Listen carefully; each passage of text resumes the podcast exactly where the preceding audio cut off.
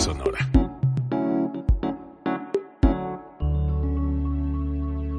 Código Libre.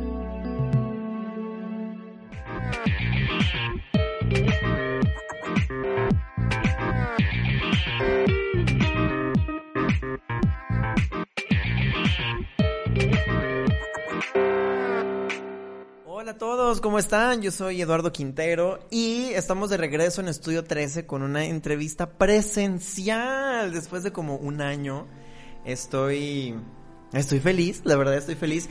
También estoy feliz por, por la entrevista de la semana pasada. Em, sigo apenado por los problemas técnicos que tuvimos, pero, pero estoy muy contento por, por el resultado y por cómo quedó la entrevista. Gracias también a las personas que estaban ahí viéndola. Y bueno, el día de hoy estoy con una chica muy interesante. Ella es Lena Núñez, ella es escritora, es autora de Palabras al Viento, un poemario ligeramente ilustrado que se publicó el 10 de septiembre. Pero no nomás es escritora, también es Instagramer de libros, o sea, algo así como un bookstagrammer. y, ella se define como alguien que le llama leer y que es Slytherin. Entonces, estoy muy contento de estar con ella. Elena, ¿cómo estás? Muy bien, ¿y tú? Muy bien, gracias también, estoy contento. Yo estoy aún más, estoy un poco nerviosa, pero aquí estamos. no hay por qué ponerse nerviosa porque solamente nos vas a hablar de ti, la cosa más difícil del mundo, porque nunca sabemos qué decir de nosotros mismos. Eh, cuando pensé en invitar a Elena, fue muy interesante porque me encontré su perfil de de, de, Facebook y fue como de que empecé a checar lo que hacía porque creo que me apareció una publicación con respecto a una reseña literaria. Algo, algo pasó, no sé qué pasó. Y, y pues me metí a ver, ¿verdad? Así como que, ¿a quién es ella? Ajá, me metí a Stalker a ver quién era ella. Y cuando vi que estaba haciendo como una cuestión de, de, de reseñas, que tenía un, un, hábito lector bastante eh, bien establecido, que le gusta muchísimo leer, dije, está bien, algún día la voy a invitar a Estudio 13 para que hablemos y sea un programa de temas, ¿no? Y que, y que nosotros podamos debatir sobre un tema. Después me encuentro con su perfil de Instagram y me doy cuenta que en realidad ya había publicado un libro y dije como que, ok, está bien. Y eh, me di la tarea de leerlo, hubo muchas cosas que, que me gustaron y que se las iré platicando ahorita, pero me gustaría preguntarte.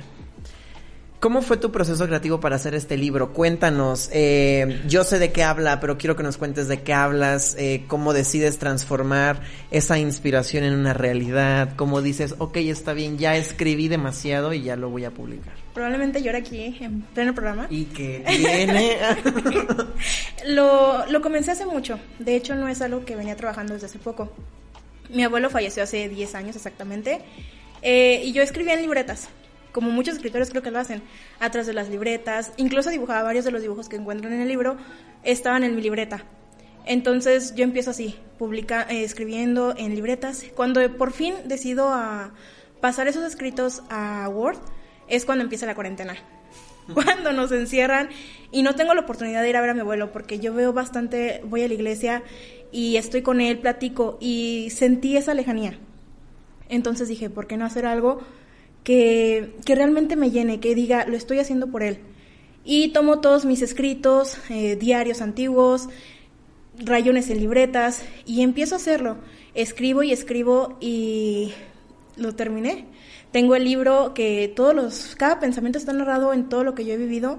Comenzamos con un sentimiento bastante triste, después pasamos un poco a la melancolía y al final pasamos al hecho de que está bien sentirse mal, pero también soy feliz porque me quedo con todo lo que él me dio, con todo lo que él pudo ofrecerme, aunque era muy niña, de hecho pues ya he vivido más de una década sin él, pero aún así los recuerdos y gracias a él soy lectora y escritora.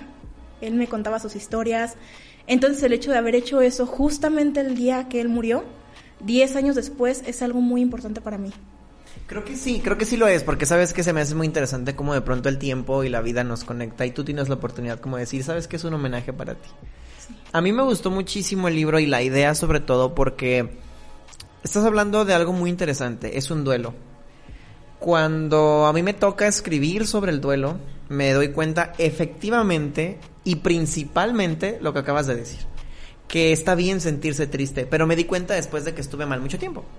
Y me di cuenta de que los duelos son irregulares y de que los duelos tienen muchas etapas que hay que, hay que vivir. y hay que, hay que dejar que sucedan para no acumularlos.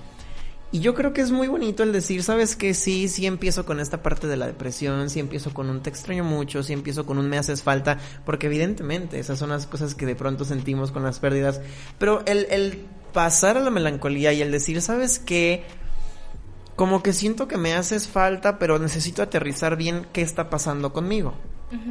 Y no sé, me gusta mucho la transición. Hay ciertas frases que me gustan.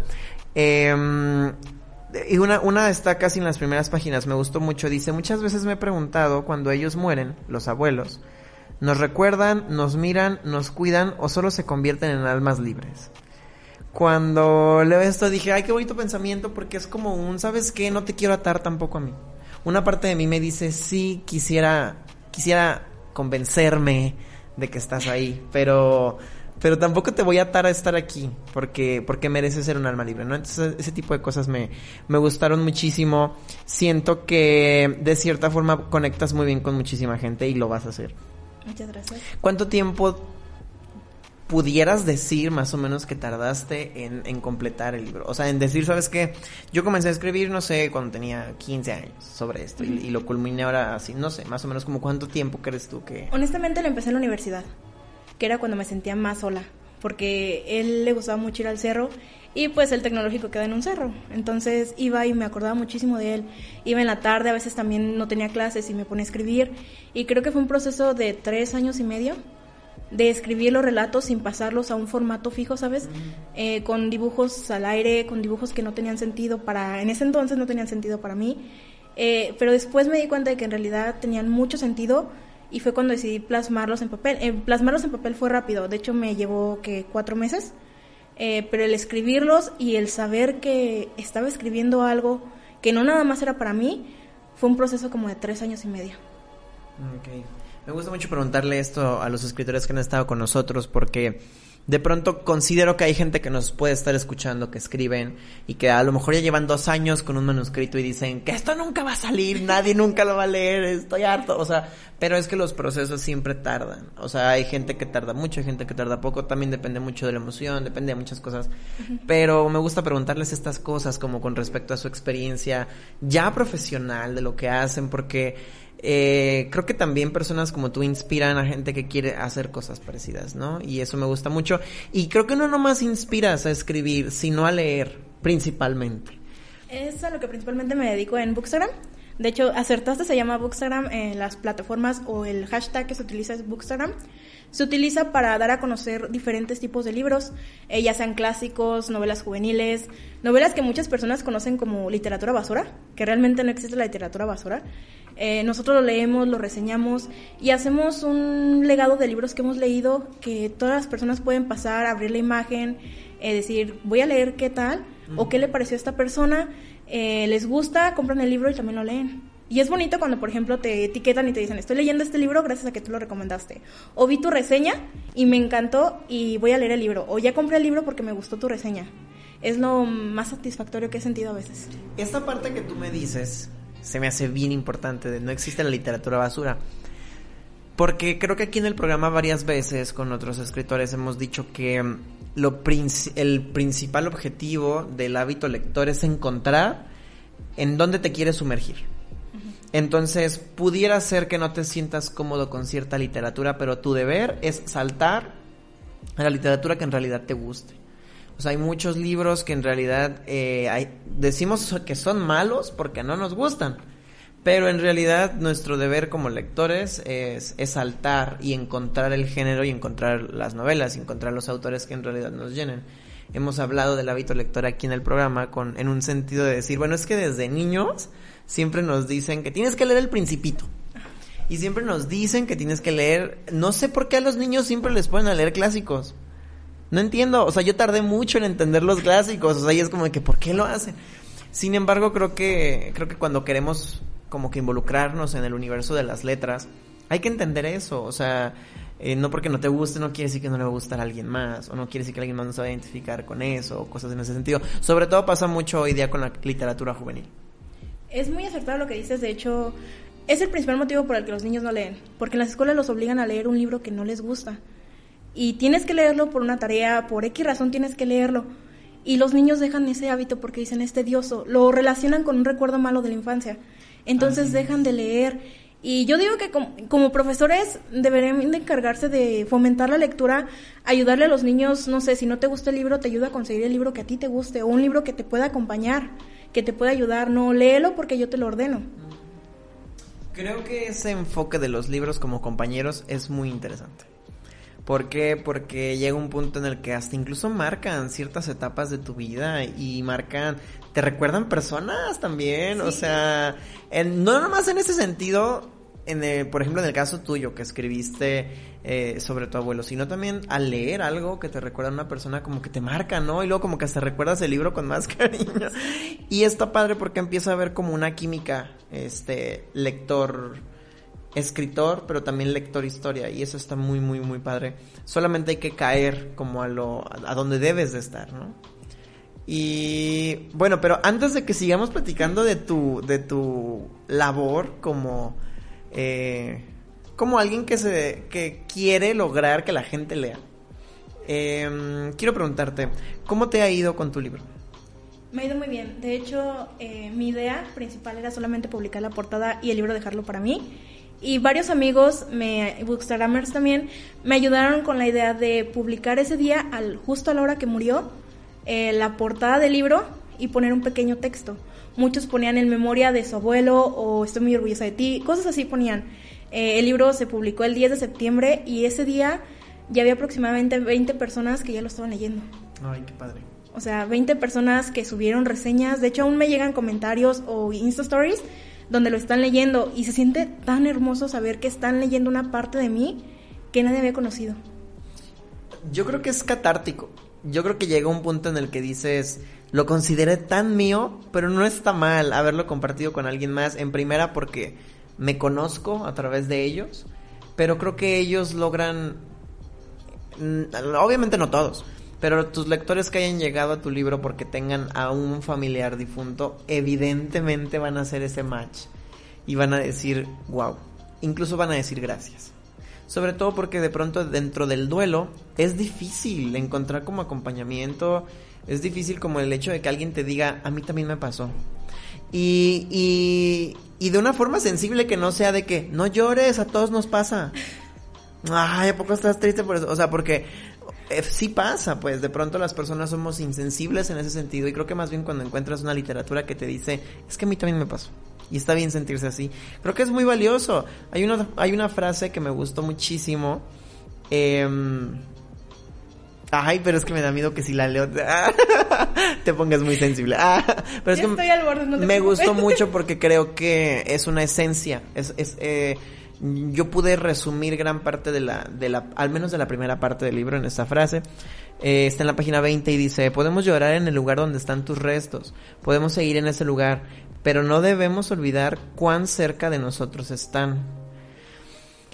Y cuando leo esto para mí es como de que, ¿sabes qué? Sí, estoy entendiendo a la perfección qué es lo que ella me quiere transmitir con esto.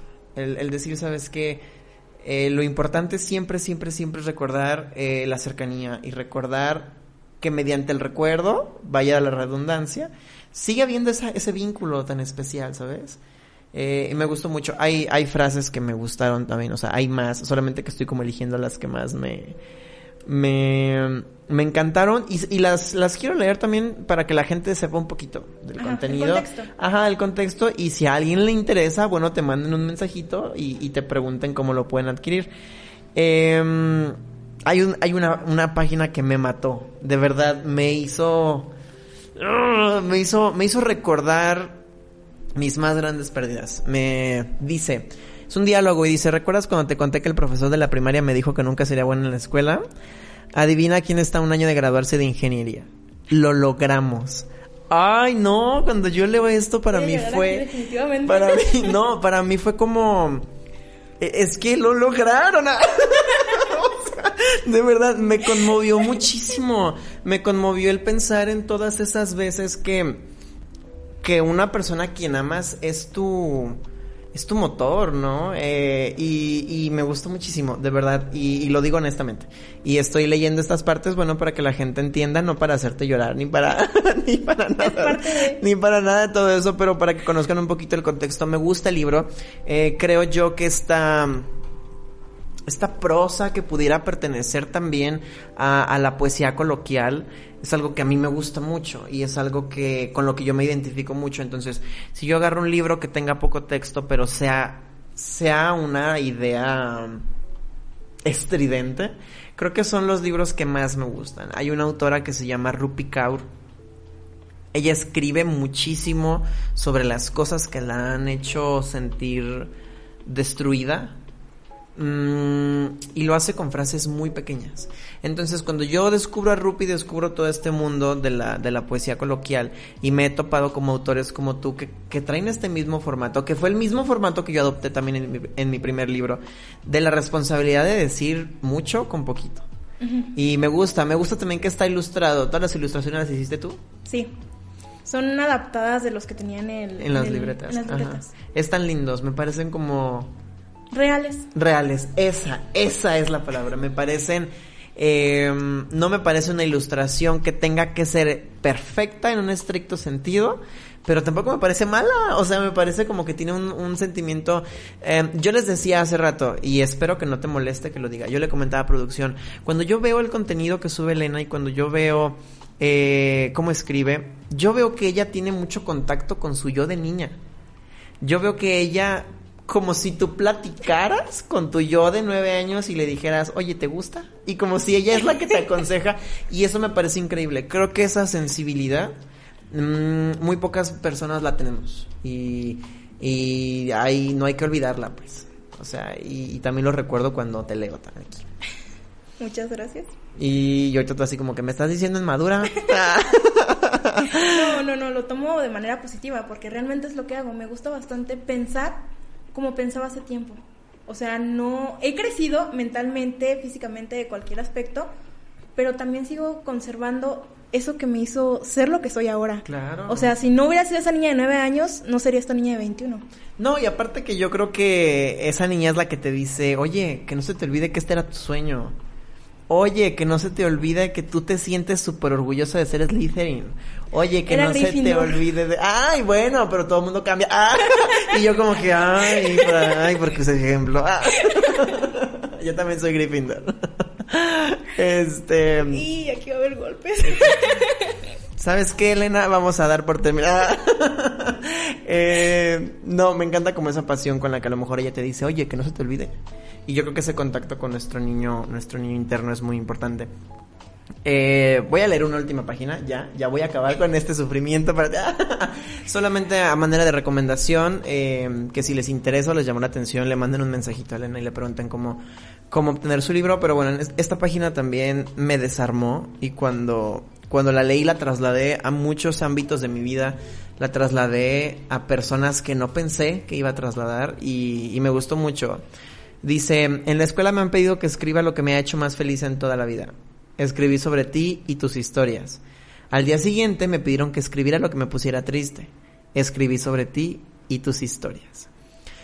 Cuando me topo con esta estructura en donde dices tanto con tan poco, me acuerdo, eh, me acuerdo de las enseñanzas del maestro Sabines, en donde él se atreve a, a a mostrarse débil y se atreve siempre a mostrarse imperfecto mediante las cosas que lo hieren. Y me acuerdo de Elvira Sastre también mofándose incluso un poquito de las ironías que la han llevado a sentirse mal. Y digo, wow. y me gustó mucho, me gustó mucho y por eso en cuanto terminé de leer el libro te mandé un mensaje y te dije, oye, ¿quieres estar en mi podcast? de hecho, esa página es muy real. Eh, estaba en la escuela y la maestra me daba, no recuerdo qué materia me daba y nos pidió justamente esa tarea, iba aún en la turno de la tarde, y nos pidió que escribiéramos sobre algo que nos hiciera feliz cuando éramos niños. Y yo escribí sobre todo lo que mi abuelo me enseñaba, las historias y todo. Y al día siguiente nos pidió lo mismo. Y fue como, ¿y ahora qué escribo? Y escribí exactamente lo mismo y la maestra me preguntó que por qué había hecho eso. Digo, es que es exactamente lo mismo que me pone feliz, es lo mismo que me pone triste. Ay, no, no puede ser. Me lo tomo con mucha sensibilidad eh, porque en alguna ocasión me pasó algo muy parecido. Eh, no con alguien que falleciera, sino simplemente que quien es ahora mi jefe, cuando fue mi maestro, me dijo que escribiera sobre el momento más feliz de mi vida. Y yo no quise escribir el más feliz porque siempre he sido rebelde y siempre me ha gustado llevar la contraria. Entonces, escribí sobre uno feliz, pero no era el más feliz. Y, y hablé sobre un recuerdo que tenía con, con alguien a quien yo amaba muchísimo. Y, y mi primer libro fue sobre él también. Pero mi primer libro fue sobre cómo ya no estaba. Entonces, me tocó hacer la misma dinámica con dos años de diferencia. Fue como, wow. Fue como cuando me pidieron que hablara de lo más feliz hablé de ti. Y ahora que voy a escribir sobre lo que más me está doliendo, voy a hablar de ti también. y esas ironías de las que te hablo son de, son de las que otros poetas como Elvira Sastre o Jaime Sabines hablan tan abiertamente en la poesía coloquial y... Y pues no sé, me gusta, me gusta mucho que lo hayas hecho. Muchísimas Sobre gracias. todo rescato la valentía de haberte mostrado tan vulnerable y tan, discúlpame por la palabra, pero tan hecha pedazos. O sea, todo lo que yo escribo lo escribo cuando estoy hecho pedazos, pero no siempre lo muestro. O sea, no siempre llego con la gente y le digo, oye, ¿sabes qué? Me acordé de cuando me rompió el corazón a los 15 y me enojé y escribí un poema donde le digo que ojalá le vaya mal. o sea, que sí lo hice, pues, pero no siempre lo hago. Y, y cuando he tenido que hacerlo, siento mucha ansiedad porque digo, ¿y qué va a pensar de mí la gente cuando, cuando vean esto? ¿Me creerías si te digo que mi familia se va a enterar el lunes de que escribí ese libro? Válgame Dios, ¿y qué han hecho todos estos meses? Los únicos que lo saben son, por ejemplo, Bookstagram. Es lo único que lo sabe porque siento que de una forma u otra mi familia vivió este duelo conmigo, entonces no hay nada que ellos no sepan. No hay nada que ellos no sepan de cómo yo me claro. sentía. Entonces no no es que no, no los haya tomado en cuenta, sino que simplemente no quería agregarle más sal a la herida, más limón.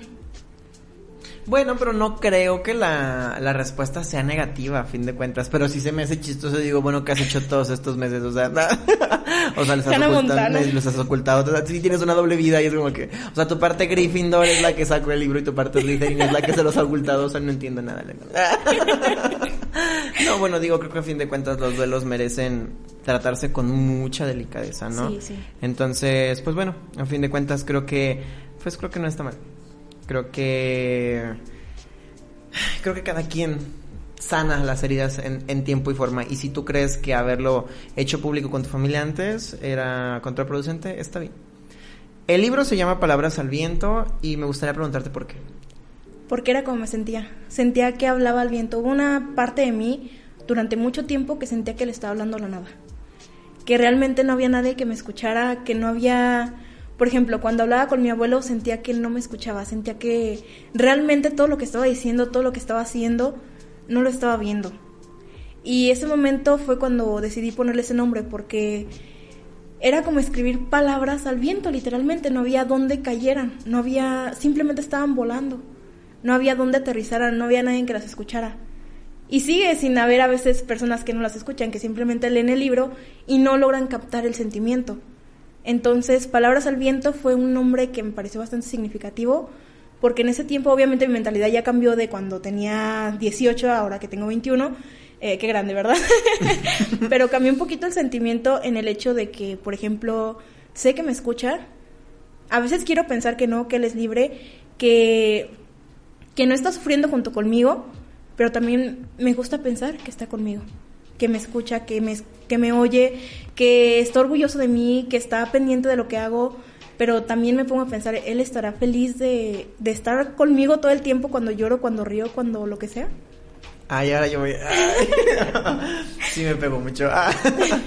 Definitivamente yo creo que lo estaría. Y sobre todo creo que estaría muy orgulloso. Muchas gracias. Y bueno, tres años no son mucho, pero a final de cuentas las personas necesitamos un día para cambiar. La pandemia nos cambió. Aparte, aparte, yo creo que, aparte creo que tú eres parte de todos esos artistas que durante la pandemia dijeron tengo que hacerlo. O sea, eh, hemos tenido muchos aquí que nos han dicho, no, es que este EP salió porque pues estaba en mi casa y no tenía nada que hacer.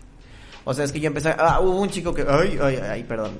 hubo un tiempo que, un, un chavo, perdón, que, eh, dije tiempo, ¿eh? No tipo.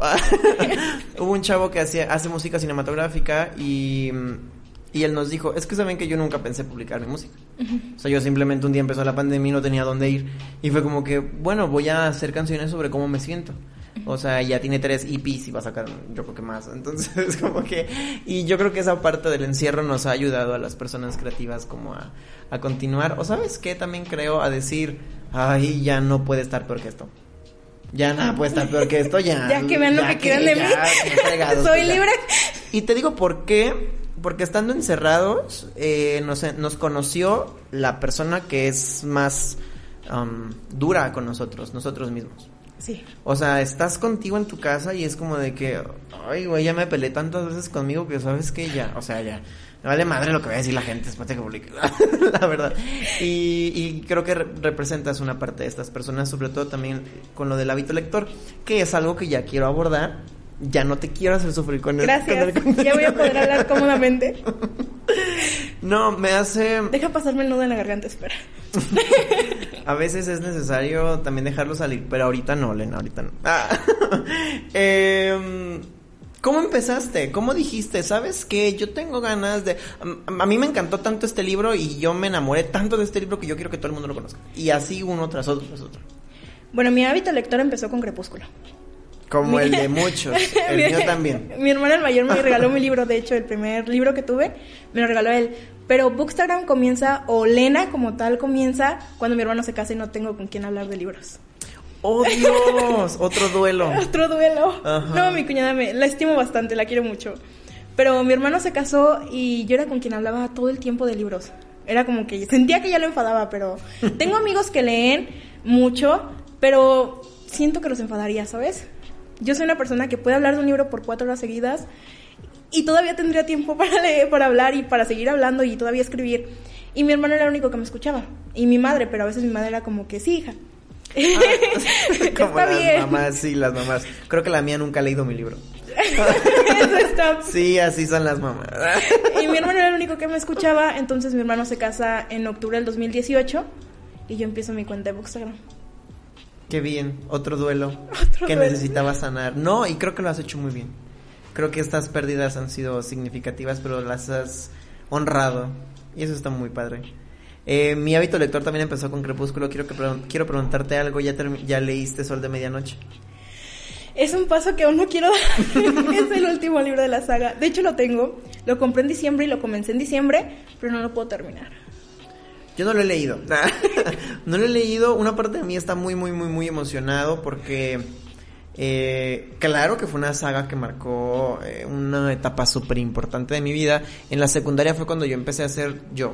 O sea, la secundaria me enseñó quién era yo y a dónde quería llegar y, quién quería ser. Eh, a pesar de que yo veía que mis compañeros eran muy inmaduros en muchos aspectos, creo que yo crecí, crecí muy rápido. Y, le guardo mucho cariño a esta saga, aunque no lo crean. le guardo mucho cariño. Eh, pero me da mucho miedo que no me vaya a gustar. Dicen que está muy bueno. Me da mucho miedo que yo diga fue algo que le gustó a Lady de 15 años y yo voy a estar esperando esa, esa misma intensidad que sentía al- al leerlo la primera vez y que no vaya a llegar, fíjate. Por eso no lo he querido leer.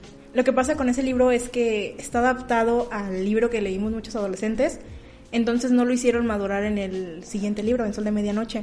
Entonces al no hacerlo madurar y nosotros ya maduramos, pues puede haber eso de... Ese es mi miedo, ese es mi miedo, También por es eso no lo he leído, pero quiero hacerlo porque es un ciclo de mi vida que quiero cerrar. Fíjate que una vez en la carrera, cuando yo empecé a, a ver esta cuestión de la publicación, yo iba a publicar un libro que se llamaba Cosas que nunca te dije, que nunca he publicado, por cierto.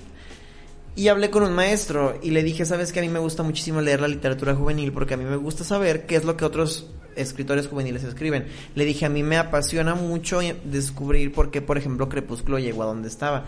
Y él me dijo, ay, no lo leas, es mercadotecnia. Y le dije, ok, mira, en primera ya lo leí. En segunda, si no lo leyera y lo quiero leer, lo voy a hacer. No te estoy pidiendo permiso. Y en tercera, creo que hay mucho de mercadotecnia, sí, sí lo hay. Pero creo que también hay una cuestión que hay que entender con la literatura juvenil. La capacidad de reflejar a, de reflejarte en otros que están sintiendo o tienen sus sentimientos a flor de piel es hermoso. Es hermoso el decir, ¿sabes qué? A mí me pasó eso, yo sé que a un chavo de 16 años le va a gustar que alguien le diga, ¿sabes qué? Está bien, Está bien que le hayas puesto el cuerno a tu novio, yo también lo hice. O sea, o sea, y, y creo que Crepúsculo habla de muchas cosas, a lo mejor sí metidos en la ciencia ficción, pero tiene muchos mensajes que marcaron a una generación de manera inevitable. Pues tiene, su mérito lo tiene. Es real lo que dices, porque muchas veces he oído, ay, sí, te sientes identificado con Crepúsculo. ¿Cuándo te acosó un vampiro? O cuándo se peleó un lobo con un vampiro por ti. Pero realmente no están leyendo la historia, no están leyendo lo que Eduardo o Bella tuvieron que enfrentar para estar juntos. Ay, sobre todo Eduardo, porque a Bella le gustaba complicarse la vida. Como a cualquier adolescente, al menos yo sí, entonces. eh, em, Ay, se me olvidó que te iba a hablar. Estábamos hablando de la vida de, de. Terminamos hablando de Crepúsculo. Ah, Muy no, típico está- el mío, no te Está preocupes. bien, porque te quería preguntar eso desde el otro día. Sí vi que eras muy fans y te quería preguntar de, de Sol de Medianoche. Eh, ¿Cuándo eh, decides tú? Porque siempre hay una, una, una- un periodo así. Eh, voy a, bueno, voy a volver a empezar. Cuando empiezas un proyecto en ese sentido, en medios o en, en, en redes, llega un punto en el que dices, ay, sí lo estoy haciendo bien. O ay, sí le estará gustando a la gente. O porque lo sigo haciendo. ¿Ya te pasó? Sí. ¿Y, ¿Y por qué te quedaste ahí? Eso es lo que yo quiero saber. Me quedé ahí porque realmente era algo que me estaba gustando hacer. Porque había una o dos personas que me comentaban o que me mandaban mensajes de ya leí el libro, a mí también me gustó, o hacíamos debates del libro. De hecho, tengo una, una buena amiga ahí en Bookstagram que se llama Noemí. Eh, ella también como que es muy fan de lo mismo que yo, entonces hacíamos nuestros debates. Quizás el hecho de que yo me quedara ahí más que nada fue por el hecho de que había dos, tres, una persona que estaban leyéndome. Y más que nada yo estaba sacando lo que yo quería sacar. Si le gustaba a alguien o no le gustaba, yo estaba diciendo lo que yo quería decir. Estaba siendo honesta. Bueno, ya no es una o dos o tres personas. Ya son más personas. Tienes más. personas más leales a tu proyecto. Sí, te investigué. Ah. no, sí, hay más personas. Y, y por eso es que a mí me gustó, porque yo dije, bueno, ¿en qué momento ella decide que en realidad se quiere quedar aquí y seguir haciendo lo que hace? Porque no es fácil. Hablarle de libros a la gente no es fácil. Y, y creo yo que tiene muchísimo mérito el que tú, al, aparte de que recomiendes los libros, ah, haces fotomontajes muy interesantes Muchas gracias. conectas con tu yo de niña. Que, el- que a ella le hubiera gustado verse frente a un castillo, que le hubiera gustado verse en un bosque encantado, que le hubiera encantado verse con los personajes de su libro favorito. Y eso me encanta, esa sensibilidad me encanta de llegar y decir, te voy a hablar con tanta pasión de este libro que mira. Hice una foto. Y mira, hice una foto. Es más, ¿sabes qué? Estoy tan segura de que soy Slytherin que te voy a, voy a subir varias fotos con mis con mi capa. Tenía que convencerme a mí misma. de alguna forma. Hace poquito le pedí a un amigo que es fotógrafo que hiciéramos una sesión de fotos de Harry Potter. Te voy a invitar. Ah, por favor. Oye, ya que vi que te gusta mucho hablar de libros, este, voy a aprovechar, eh, esperando que no le moleste a las personas que nos están escuchando hoy. Te voy a hacer un tag de preguntas literarias. A ver. Y hace mucho que no lo hago. La última vez que lo hice fue con un escritor también de, de por aquí que tiene sus libros en España y me dio respuestas maravillosas. hace mucho que no lo hago. Entonces espero que te guste y espero que nos contestes con total sinceridad, por favor. Ok, me gustan mucho los tags. Te voy a hacer una serie de preguntas con respecto a tu hábito lector. Muy bien. Y si hay algún libro en particular de los que vas a mencionar que quieras decir algo especial o que te haya marcado de alguna forma, estás libre de hacerlo y tus respuestas las voy a complementar con las mías para que no sientas que nada más tú te estás exponiendo. ¿Cuál es tu libro favorito ahorita? Ahorita, Persona Normal de Benito Taibo. Me encantó, me identifiqué bastante, bastante con Sebastián, porque es un niño exactamente como yo, nada más que lo creó su tío Baco, eh, que también le contaba historias. Me identifiqué bastante con, con el personaje y Benito es un amor de persona. No lo he leído, lo voy a leer. Una amiga me lo recomendó muchísimo, una amiga que trabaja en las ferias de libro. en. Llorarás, pero es muy bonito. Ok, lo haré. Mi libro favorito siempre ha sido. Bueno, no, miento. Nunca he tenido un libro favorito, pero siempre hay uno que recomiendo mucho. Se llama Lucian, de Isabel Abedi. Ella es alemana y es una novela sobre una chica que se enamora de su ángel de la guarda. Y hace poquito leí un libro que me encanta y también es de mis libros favoritos. Se llama Al final mueren, mueren los dos. Es de Adam Silviera, no sé si lo Sí, conoces. sí, sí, sí. Uy, no, yo lloré muchísimo con ese libro y me lo aventé en dos días. Por eso se ha convertido en uno de mis libros favoritos. Primer libro que leíste, Crepúsculo. Harry Potter. Último libro que leíste. Último libro que leí, Drácula. Fue una colaboración con una editorial. ¿Y qué tal? Me gustó bastante. Al principio sí estaba como un poquito pesada la lectura. Sí lo sentí un poquito duro. Pero realmente cuando fue avanzando, cuando ya nos va narrando un poquito más cuando está en el castillo y todo eso, va fluyendo. La historia está muy padre. Yo la empecé a leer en inglés, no lo acabé, debo ser honesto, pero me gustó mucho. Eh, el último libro que leí fue 13 latas de atún de Mandititita. Está muy bueno, está muy bueno, de verdad, si, si lo puedes leer, léelo. Y si lo pueden leer, léanlo. O sea, de verdad es muy bueno, No Mandititita. sabía que Mandititita can- Es escribía. escritora, es escritora de profesión, bueno, estudió eh, letras, si no me equivoco, y pertenece a la SOGEM, a la Sociedad General de Escritores Mexicanos. Ajá. Uno aprende mucho aquí. Sí, claro. Un libro que estés leyendo ahorita. Ahorita estaba leyendo justamente, gracias por hacerme creer que eras el Ah, Lo ah. estoy releyendo. ya firmado y todo. Gracias. Yo estoy leyendo un libro, un poemario que se llama Hombres a los que besé y es de Cris Puello. También está lindo. un libro que no te gustó para nada. Ah, un amor oscuro y peligroso. Es también sobre vampiros. Realmente creo que fue la peor inversión que hice en mi vida. Oye, leíste una saga que, ah, bueno, es que no sé cómo se llama la saga, pero los, los libros me parece que se, llama- se llaman... Espérame, lo voy a investigar y ahorita te vuelvo a preguntar. Lo que pasa es que he tenido dudas sobre esos libros. Bueno, eh, ¿por qué no te gustó? Porque habla mucho sobre el abuso. Y realmente lo toman como un romanticismo porque es un vampiro y quiere a la humana. Y el abuso lo tomaron como romanticismo. Y fue algo que realmente me frustró bastante. Pero igual terminé de leerlo. Pero no me gustó, no me llenó, no, no conecté para nada con la historia. Te voy a decir algo, nunca he leído un libro de vampiros. Bueno, obviamente voy a completar mi oración. Nunca he leído un libro de vampiros con el que me identifico, que me haya gustado. Sí me gustó mucho eh, Crepúsculo en su momento y conecté mucho, pero después de ahí seguí leyendo algunos otros y no me gustaron, la verdad. O sea, no nunca he encontrado un escritor que haya hecho una, una historia de vampiros que me gustara mucho.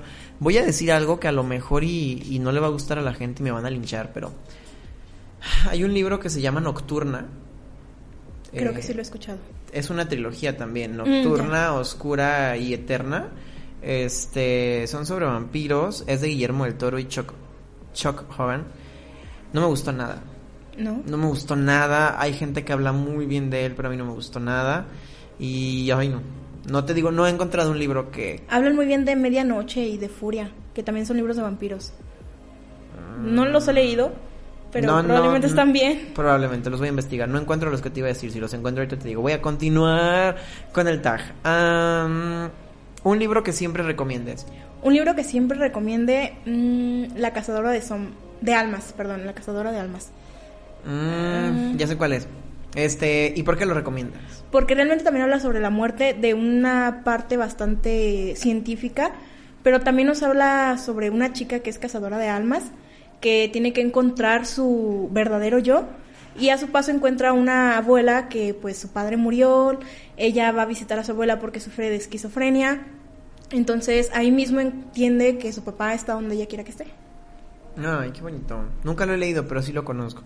Antes yo organizaba ferias de libro. ¿Sí? Y, y por eso conocí muchos libros y recuerdo que lo vendía. Eh, un libro que yo siempre recomiendo es Aristóteles y Dante descubren los secretos del universo. No sé si lo has leído. No lo he leído, lo tengo en mis pendientes. Ay, no, léelo. Este, de verdad es. Yo creo que es uno de los libros que más me ha hecho cambiar en mi, mi forma de ver la vida, sobre todo porque me hizo llorar, pero de felicidad. Cuando lo terminé, yo dije, ¿qué? Hace poquito vi que el escritor anunció la segunda parte. Sí, Y estoy muy, muy, muy contento. Es un libro muy bonito. Es un libro sobre la amistad. Aristóteles es un chavo de que vive en El Paso, Texas, tiene ascendencia mexicana. Eh, y conoce un día de pronto a un chico que se llama Dante. Y Dante es muy sensible. Y de pronto me pareciera como que, como que Benjamín Alire, el, el escritor, no estaba tan descabellado con los nombres. O sea, Aristóteles en realidad es muy, es muy rígido, es muy cuadrado. Y Dante es muy libre y es muy sensible, como a lo mejor en su momento podemos identificarnos con Dante Alighieri. O sea, no me parecen como una analogía tan descabellada, sin embargo, nunca he leído que él se haya inspirado en esos dos en esos dos personajes históricos. Pero mm, Dante le enseña mucho a Aristóteles sobre cómo disfrutar la vida. Eh, Aristóteles sufre mucho, pero porque quiere. Y Dante le dice como de que, oye, ¿sabes que yo soy feliz cuando camino descalzo en el pasto? Y eh, Aristóteles como que está ahí, estás bien pendejo. y al final tenemos un- una dinámica muy interesante. Me gustó mucho, se lo recomiendo mucho. ¿Cuál es tu saga favorita? Mi saga favorita, ay, perdón, mi saga favorita es Crepúsculo. Sí, es Crepúsculo, ahí sí. Ok, la mía No es Harry. Potter y últimamente una que se llama No soy un serial killer.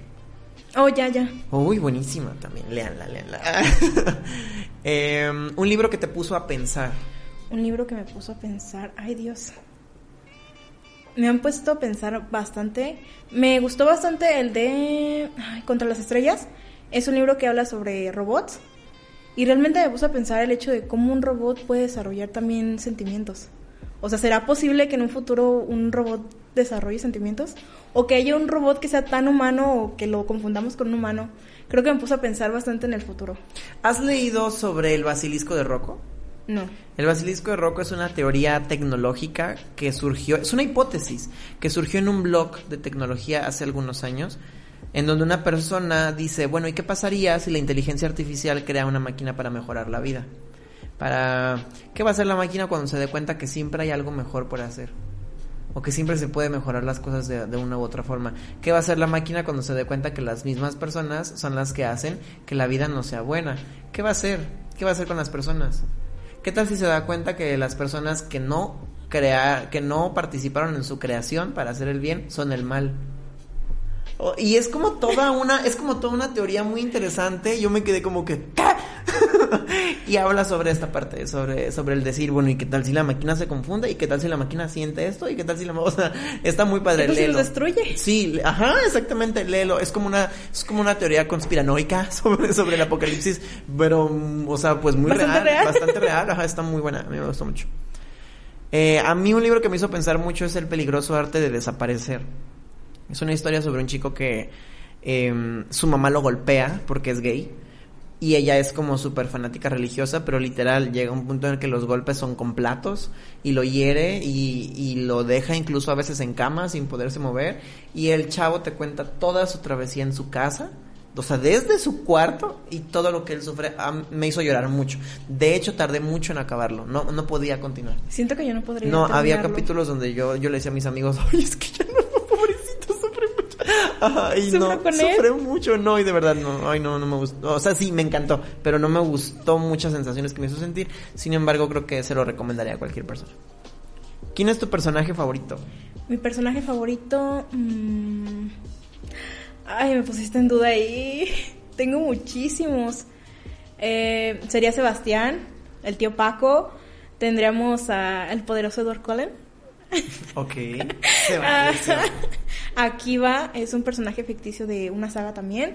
Eh, tenemos también a quién tendríamos. Ay, tengo muchísimos. Te podría dar una lista aquí eterna. con eso se está bien. El mío sería sin duda Dante, de Aristóteles Dante. y Dante. Sí, Dante. Dante es mi hombre ideal. Por eso me voy a quedar solo toda la vida. Un libro que dejaste incompleto y nunca has terminado. Un libro que dejé. De hecho, yo nunca dejo un libro incompleto. Soy de las personas que piensan bien. que al final puede mejorar. ¿Ok? Ok, eso no me pasó con un amor oscuro y peligroso, ¿verdad? Pero pudiera haber cambiado. Pero Yo no. tenía ese hábito y desafortunadamente lo dejé. Tengo un libro ahí empezado que se llama La casa de Jack el Destripador. Eh, está muy bueno. Está muy bueno. La chava habla de una forma muy real de esa época. Sin embargo, creo que está narrado muy lento. Aparte, la impresión tiene las letras muy chiquitas. Entonces, como que. A la casa del príncipe Drácula, es el que estoy leyendo también. Ese está muy. ¿De bueno. quién es? También de la misma autora. Ah, es el sí. segundo libro, sacó Ah, toda una serie. Ah, bueno, pues eh, no sé los demás, pero el de Jack el Destripador tiene la letra muy chiquita y no, me cansa mucho. Pero me gusta mucho la historia. Sí creo que escribe lento ella, o sea, creo que narra Ujú. muy lento, pero me gusta la historia. Un libro que alguien te recomendó y sí te gustó. Un libro que alguien me... Persona normal. Me lo recomendó la maestra Edith Barragán. Ah, ok. Ella me lo recomendó y desde entonces no lo he soltado. Saludos para Edith. Un abrazo. A mí me gustó mucho y por eso rompimos de Daniel Handler. Me gustó en su momento cuando me lo recomendó yo que tenía como 16 años, tal vez ahorita ya no me gustaría, pero recuerdo que fue la recomendación que yo dije, uff, gracias por esto. Me gustó mucho. Mm, un libro que te recuerde a alguien. Un libro que me recuerde a alguien. Ay, Dios. Creo que sería el de Por eso te amo. Hay un personaje que se llama Francisco. Y es un chico tan, tan, pero tan extrovertido que me recuerda bastante a mí, yo cuando era pequeña. Ay, cuando era más, bonito. más pequeña. Y me recuerdo bastante a mí misma, porque realmente yo era extrovertida. De hecho, de ahora que me he hecho un poquito más, ay, perdón, un poco más Introvertida. antisocial, se podría decir. Pero me recuerda bastante a mí yo de niña. Qué bonito. El mío sería Una oscura obsesión de Kenneth Opel, que si no lo han leído también leanlo. Es una, es una reinterpretación de, de Víctor Frankenstein. Es la, es la historia de la adolescencia de Víctor Frankenstein. Está muy padre. Y me recuerda mucho a mi mejor amigo. Recuerdo que, que le- se lo recomendé y él no lee. Y leyó los dos porque son dos. Y bueno. Un libro de tu infancia. Un libro de infancia, eh, El Principito. Creo que fue el de la infancia de muchos. Sí, claro. Obligados a leerlos a veces. Los míos fueron Harry Potter. Eh, ¿Y un libro de tu adolescencia? Un libro de mi adolescencia, pues sería Crepúsculo. Sí, Pero claro. si Ah, queremos cambiarlo, también. tenemos también a Hush Hush. a- ¿Qué otro libro leí en mi adolescencia así que me gustara y que me marcara bastante? Creo que fue Hija de Muy Hueso. Ah, ok, muy buenos también, sí. Ahorita voy a comentar algo respecto a Hush Hush. Un libro que te gusta y nadie espera que te guste. Un libro que es...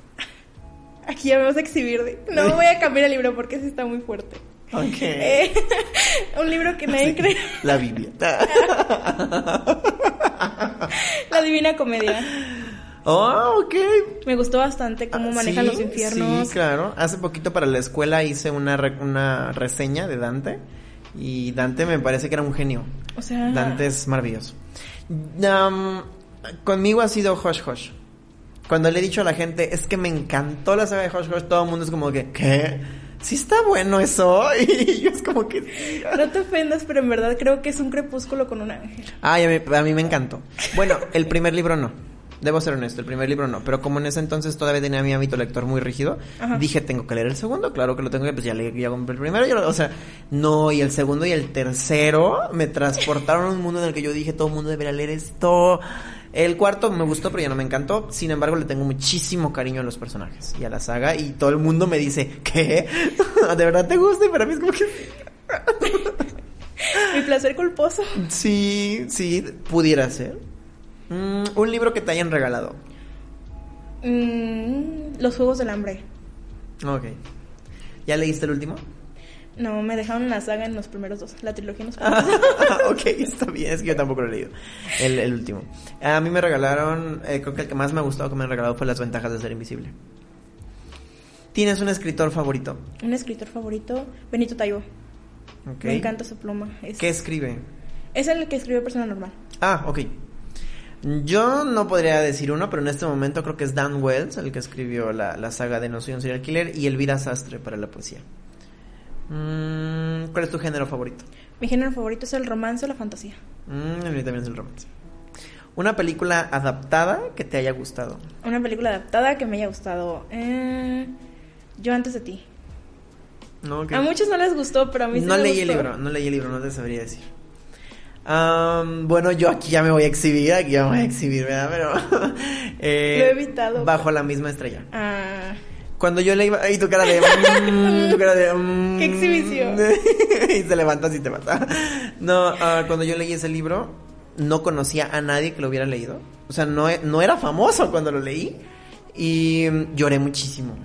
De verdad, lloré muchísimo en esa novela. Me acuerdo que estaba en la sala de mi casa, lloré, lloré, lloré. Pero no me gustó el final. No me gustan los finales de John Green. Ninguno, ni uno solo. ¿No? Entonces, cuando veo la película y veo que el final es mucho mejor que el del libro, dije, ok, está bien. Es una muy buena nos adaptación. quedamos con el libro. Si, si bien hay escenas que son más crudas en el libro que en la película, mm, creo que el final se lleva el hecho de que me haya gustado que es una buena adaptación. ¿Y cuál crees que ha sido una película adaptada muy mala? Ay, muy mala. Pues fíjate que a mí todas las películas me han gustado, pero así la que sería la de Orgullo y Prejuicio. Siento Ah, como no, metieron no bastantes, bastantes escenas que eran importantes y no las pusieron. Y es una buena película, es muy buena, pero siento que como en todo hubo un de unos detallitos que sí me hubiera gustado que pusieran o que hubieran mejorado. Ay, eso me ha pasado con muchas. Con Divergente, por Ah. ejemplo. La primera estuvo buena, la primera Sí. no estuvo tan mala, pero la segunda y la tercera Ay, no. incluso cancelaron la cuarta. Sí, gracias a Dios. Y creo que algo parecido pasó con Maze Runner. Sí. Creo que yo soy súper fan de El Maze primero Runner. estuvo De verdad. increíble. O sea, y yo la saga, o sea, ya la leí toda y yo soy muy, muy fan. Pero cuando llego a la, al final de la primera película, pues empezó a contar una historia diferente. O sea, empezaron a meterle, empezó a llevar un giro que tenía detalles del libro, pero no era la historia del Ah, libro. eso. Y luego termina el- la segunda película y es como de que, ¿qué? Y toda la tercera película en realidad a mí no me pareció que rescataran lo verdaderamente importante. Pero bueno, soy muy, muy fan, soy muy fan de los libros. Y hay una película que también yo digo así como que no, no la vean. Se llama Buenos días, princesa. ¿Hay película? Ay, sí, no la veas, no la veas. No sé si te No, pues gustaron sí los libros, mala. no sé si te gustaron los, Los libros sí me gustaron, el libro sí me gustó. El bueno, para quienes no los conocen, son unos libros que hablan sobre un grupito de adolescentes y te van contando sus historias. Los, los capítulos te los cuenta no siempre la misma persona, sino te Van los van contando. Ajá. Y me gustaron mucho. Hablan muchísimo de temáticas adolescentes, pero desde un punto de vista muy maduro. Me gustaron mucho, me gustó mucho el romance en ese libro. Y hay cosas reales, realmente Claro, reales en ese hay mucho romance, hay mucho exceso, hay mucha homofobia y también hay mucha homofobia interna. Hay, hay muchísimas dudas con la, con, con la vida sexual. O sea, me gustaron muchísimo. De hecho, son cuatro, no, cinco, son cinco. Los leí todos, me gustaron mucho, se los recomiendo a todos. La saga se llama Buenos días, princesa. O sea, pero yo vi la película y fue como una película que Netflix hubiera hecho. O sea, ¿en qué sentido? En que es la misma historia de, de, de una, De no- de una película juvenil. Y eso no es Buenos días, princesa. O sea, y estoy muy molesto. No te enojes. Pero está bien, por eso no se la recomiendo a nadie. Nah. No sabía ni que existía. Me encargo de difamarla, no la veas. Nah. Terminé mis preguntas literarias. Muchas gracias por responderla. Me dejaste en duda con lo que me ibas a preguntar sobre los libros que no encontraste. Ay, es que no los encontré. Te lo juro que, no sé, yo tenía en mi cabeza un nombre, eh, pero no los encuentro ya. Y te quería preguntar porque los vi el otro día en internet y dije, bueno, está bien, son sobre vampiros, está bien, tal vez les va a dar una nueva oportunidad al género, pero no, no los encuentro. Te voy a mandar el mensajito. ¿No es un, un libro negro y uno blanco? Que son dos. No, de hecho son cuatro, cuatro Ah, o cinco. Ah, los voy a buscar y te los voy a mostrar. Muy bien. Este, ya tú me dirás si los has leído o no y a ver si les doy una oportunidad. Eh, ya casi no tenemos tiempo. Ya casi se nos fue la hora. Así que quiero preguntarte abiertamente, ¿hay algo que nos quieras contar con respecto a tus proyectos como, eh, como book, bookstagramera Instagramer. o como escritora? Como escritora estoy planeando algo con una editorial. Muy de hecho, bien. se viene algo para que estén pendientes. Eh, espero que realmente funcione y que sea lo que espero que quiero que sea. Ok. Eh, y como bookstagrammer seguiré subiendo reseñas porque eso es lo mío, la- las reseñas, hablar de libros.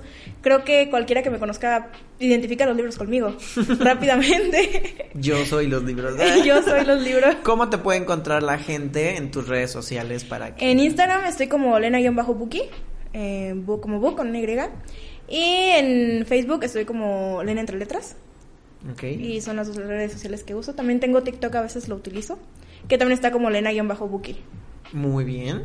Ahí les recuerdo que pueden mandarle un mensajito a Lena y que les diga cómo pueden leer su libro. Eh, está muy bonito, no se van a arrepentir, les va a gustar mucho, a mí me gustó muchísimo. Y te quiero dar las gracias por haber estado aquí, pero también por otra cosa, por ser tan honesta y tan transparente con la gente y, y por haberlo hecho en este programa. Muchísimas gracias por invitarme. Realmente estaba muy nerviosa al inicio, sí, sí, sí estaba temblando, pero aquí él es realmente muy bueno en lo que hace. ¡Ay, muchas gracias! y nos hace sentir bastante cómodos. Aquí estamos muy a gusto. Ah, muchas gracias. Climita, qué a gusto. Nomás falta un cafecito, pero es que estaba hace, hace mucho calor allá Hace afuera, calor. hace mucho calor. No, te agradezco por eso, porque yo reconozco de pronto que es muy difícil mm, abrirnos con la gente. Sí. Es muy difícil de pronto decirle a la gente, es que lo mío es hacer esto.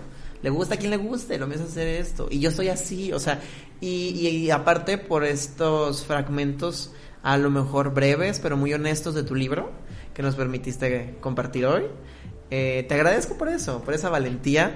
Y pues te voy a desear muchísimo éxito en todo lo que hagas. Estaré al pendiente de tu proyecto con la editorial, esperando Muchísimas que sea lo que quieres que sea.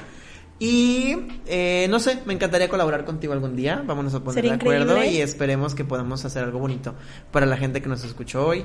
Y gracias, gracias por haber estado aquí. Muchas gracias también a las personas que nos escucharon, que, que están aquí en el programa con nosotros y sobre todo a quienes han hecho que, que Estudio 13 pues siga vivo, ¿no? Y sigamos hablando y sigamos invitando a esta gente tan, tan, tan talentosa y que tiene muchas cosas que aportar.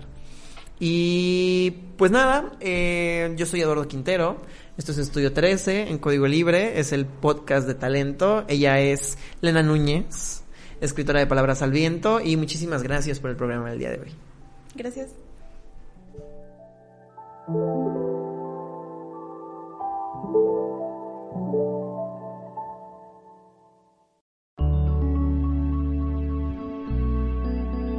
Código Libre